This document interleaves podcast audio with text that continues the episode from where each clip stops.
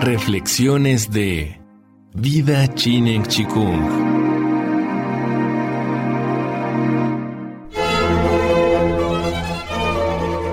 Vida Chinen Chikung presenta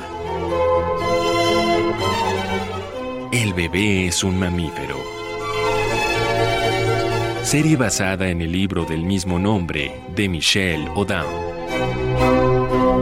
Capítulo 13. Lactancia y estructuras familiares. Segunda parte.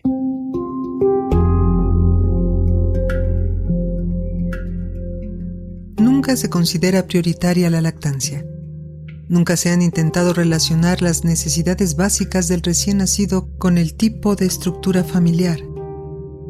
Si partimos de nuestras condiciones de mamíferos, si nos preguntamos qué estructuras familiares facilitarían una lactancia lo más fisiológica posible, estaremos estableciendo correlaciones inéditas. Y vamos a tener que reconocer que en todas las sociedades poligámicas, las madres duermen con sus bebés y los amamantan prolongadamente en función de la demanda de los niños. Veamos algunos antecedentes. En la sociedad griega se disponía de esclavas llamadas doulas que se dedicaban a amamantar a los hijos de sus señoras durante seis meses. Las mujeres de la alta sociedad no querían comprometer su salud o su silueta ni abandonar sus deberes sociales. En Europa, hasta el siglo XIX, las nodrizas desempeñaban el mismo papel.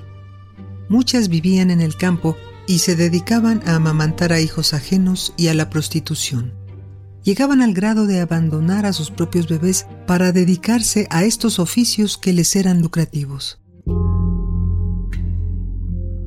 Toda esta cultura desembocó en el biberón, lactancia artificial que tuvo su momento álgido hacia mediados del siglo XX. En la actualidad la lactancia materna se ha revalorizado a nivel colectivo. Muchas madres comienzan la lactancia, pero la interrumpen entre los 3 y los 6 meses. Los organismos de salud pública ponen empeño en comprender por qué la lactancia fracasa tan pronto. Una de las causas podría ser la reincorporación de la madre al trabajo.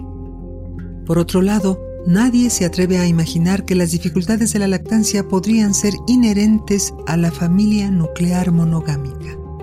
Para amamantar a un bebé durante varios años, una mujer moderna debe resistir las presiones sociales y las intrafamiliares.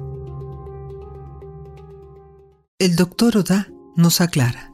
Existen algunas contradicciones propias de la familia nuclear monogámica. La necesidad de las madres por perder peso para regresar a ser sexualmente atractivas afecta la salud del bebé que está siendo amamantado.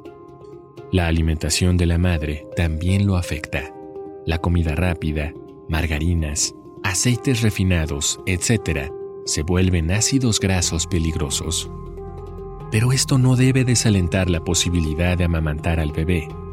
Una dieta sana y algún suplemento de ácidos grasos poliinsaturados de cadena larga, como los que contienen los aceites de pescado y que no están presentes en las leches artificiales, juegan un papel imprescindible que se había subestimado hasta hace poco.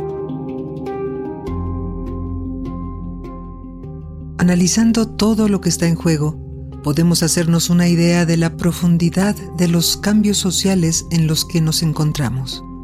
Ha llegado la hora de admitir que lactancia materna y estructuras familiares son dos temas inseparables que no podemos seguir eludiendo por temor al escándalo.